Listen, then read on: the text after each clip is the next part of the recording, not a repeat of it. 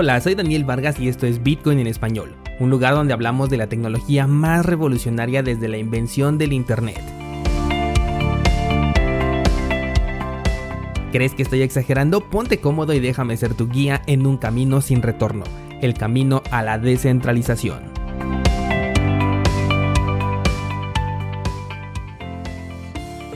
Bienvenido a Bitcoin en español, hoy es martes 7 de julio de 2020 y estas son las noticias del criptomundo.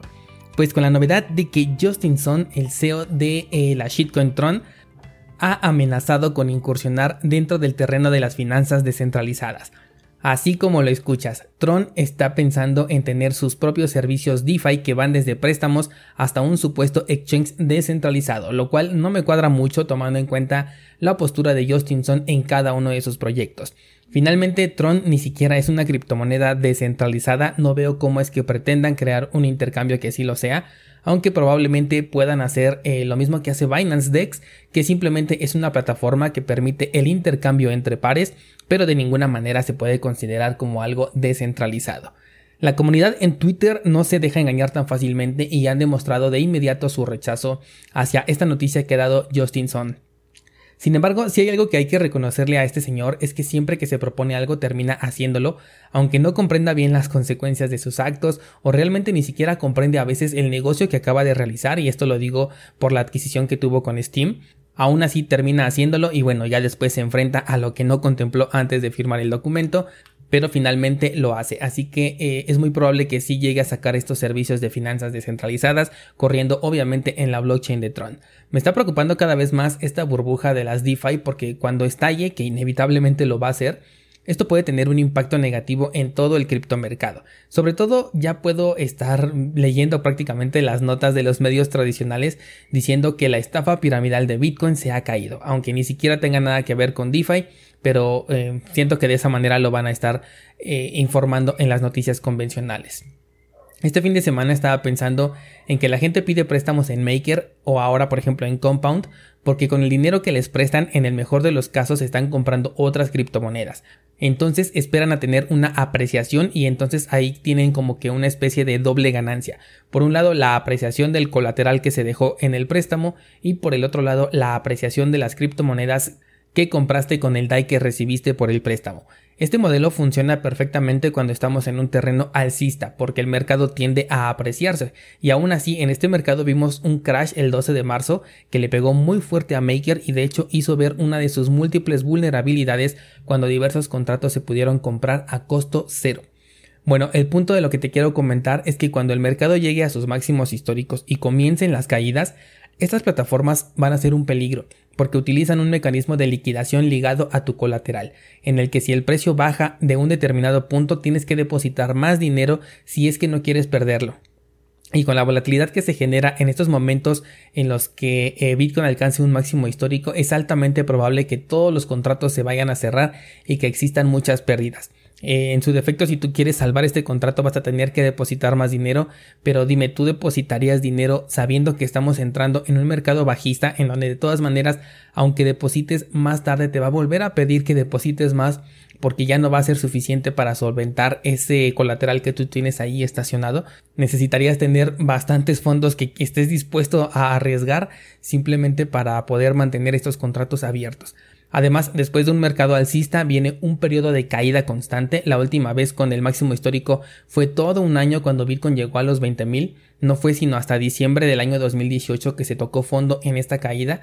Y eso quiere decir que mientras este mercado esté en caída, o sea, todo este año, o puede ser hasta más tiempo, las probabilidades de que los contratos DeFi se liquiden es mucho más alta a la de poder obtener un rendimiento con la apreciación de un activo de esta clase. Lo mismo si utilizas, por ejemplo, el préstamo para comprar otras criptomonedas, porque no se van a apreciar en un mercado bajista, todo el tiempo vamos a estar bajando, bajando, bajando. Probablemente pienses, bueno, pero pueden entrar en corto. Y sí, es cierto, puedes entrar en corto y obtener ganancias, pero la desventaja del corto es que también se puede liquidar tu posición. Si en ese momento encuentras un rebote, puede liquidar tu posición y aquí sí vas a perder dinero. No estamos hablando de una depreciación como lo si hubieras comprado simplemente se deprecia, pero cuando entramos en corto, aquí sí estamos ya eh, poniendo en riesgo nuestro dinero y una liquidación puede dejarte sin ese capital. Cuando involucramos la necesidad de conseguir una ganancia en una actividad que es imposible de controlar, va a ocurrir algo muy interesante porque vas a terminar pagando de tu propia bolsa ese préstamo porque al entrar en corto eh, es probable que lo hayas perdido entonces vas a tener que conseguir dinero externo para poder pagar ese préstamo y poder retirar un activo que además ya está devaluado porque estaba en un terreno bajista.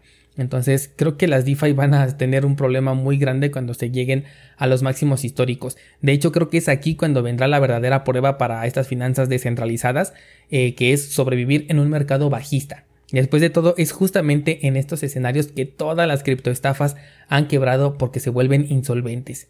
Para el caso de las finanzas centralizadas, aquellas que te ofrecen también rendimientos como por ejemplo LED, tampoco se van a salvar porque ellos invierten tu dinero en dólares, moneda que también se va a devaluar, al menos con respecto a las reservas de valor, y de dónde van a sacar el rendimiento si el dinero depositado para dar interés también lo van a querer sacar.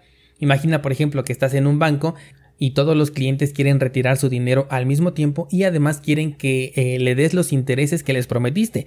Y no es exageración porque cuando Bitcoin llegue por ejemplo a 20 mil o incluso más arriba, es inevitable que todos van a querer retirar su dinero para poder venderlo y obtener verdaderas ganancias que van a dejar en ridículo los intereses que te van a dar las plataformas DeFi. Un caso al que sin duda le vamos a dar seguimiento cuando llegue el momento. La siguiente nota es sobre las criptomonedas que han llegado a Netflix. Ok, no, no es Netflix, se llama Flixo y es una plataforma de streaming que está buscando incursionar en el terreno de las criptomonedas a través del contenido en streaming. Este servicio viene de la mano de los creadores de Popcorn Time. Si no conoces esta aplicación es porque siempre tuviste dinero para pagar Netflix, pero Popcorn Time es una de las aplicaciones ilegales más populares para poder ver contenido en línea. Esta nueva plataforma es totalmente legal y cuenta ya con diverso contenido en series y películas. También eh, puedes encontrar un poco de contenido original. Obviamente no vas a encontrar aquí la novena temporada de Juego de Tronos, pero lo que me gusta es ver cómo las distintas soluciones, incluyendo entornos que buscan ser descentralizados, comienzan a salir. No sé si este proyecto tenga la, atracción que está buscando o si sea un servicio que pueda competir realmente contra los gigantes, pero sin duda entre más opciones existan en el mercado para nosotros representa una ganancia para nosotros como consumidores. Me gustaría que se pusieran en contacto, por ejemplo, con los desarrolladores de Bitcoin Friends para que subieran aquí sus episodios. Digo, ya que estamos hablando de una plataforma descentralizada que basa su existencia en un token, en una criptomoneda, podría resultar interesante que pusieran estos capítulos dentro de su contenido. Aunque si no eh, me equivoco ya estaban en pláticas con Netflix para poder subirla ahí, así que bueno, solo ellos lo podrán decidir. Te voy a dejar el enlace de esta plataforma en las notas del programa para que pases a darle una checada y coméntame si te gusta esta alternativa, si encontraste algún contenido que puedas recomendar. Para poder ver los videos vas a tener que comprar el token que se llama Flix, que por ahora se encuentra en pocos exchanges, pero bueno, eh, apenas es su primera semana de vida, así que tampoco podemos pedirle que ya se encuentre a la par de los gigantes. Con respecto a la calidad, dicen que consume mucho menos energía que un servicio convencional y los videos en este caso van a ser almacenados de manera distribuida a diferencia de servicios tipo Netflix que tienen un almacenamiento centralizado y exclusivo para sus plataformas. Es algo muy parecido a lo que podemos ver por ejemplo en Library que a su vez están basados en el protocolo que tiene BitTorrent que es mejor conocido como un enjambre, en donde todos los participantes están cooperando para que se tomen ciertos fragmentos del contenido que se quiere eh, descargar en otro punto, en otro extremo de la red. Si te interesa ver este contenido, ve al enlace que está aquí en las notas del programa. La siguiente noticia resulta preocupante y es que en China se detuvo al CEO de RenRenBit, que es una plataforma de intercambios OTC de criptomonedas. Supuestamente la detención se realizó por estar implicado en actividades ilegales, como siempre usando la vieja confiable de las actividades ilegales, la venta de drogas, etcétera, etcétera. Claro que no conozco para nada el caso de este señor y es posible que sí tenga algo turbio detrás, ¿verdad? Pero al ser China y estar enfocándose en un mercado que quieren regular, me resulta poco creíble que estén buscando el bienestar de sus ciudadanos con estas medidas. China está buscando que todo el comercio de criptomonedas, eh, ya que no lo pueden controlar, ellos quieren que se haga de manera regulada, es decir, a través de entornos centralizados que ellos puedan controlar y no a través de mercados que estén fuera de su control, lo cual pues de hecho ya está fuera de su control porque simplemente no pueden regular a los mercados que son descentralizados. Recordemos que cuando tenemos nuestras criptomonedas en entornos centralizados como los exchanges, eh, corremos riesgo de que los fondos sean retenidos por orden del gobierno correspondiente.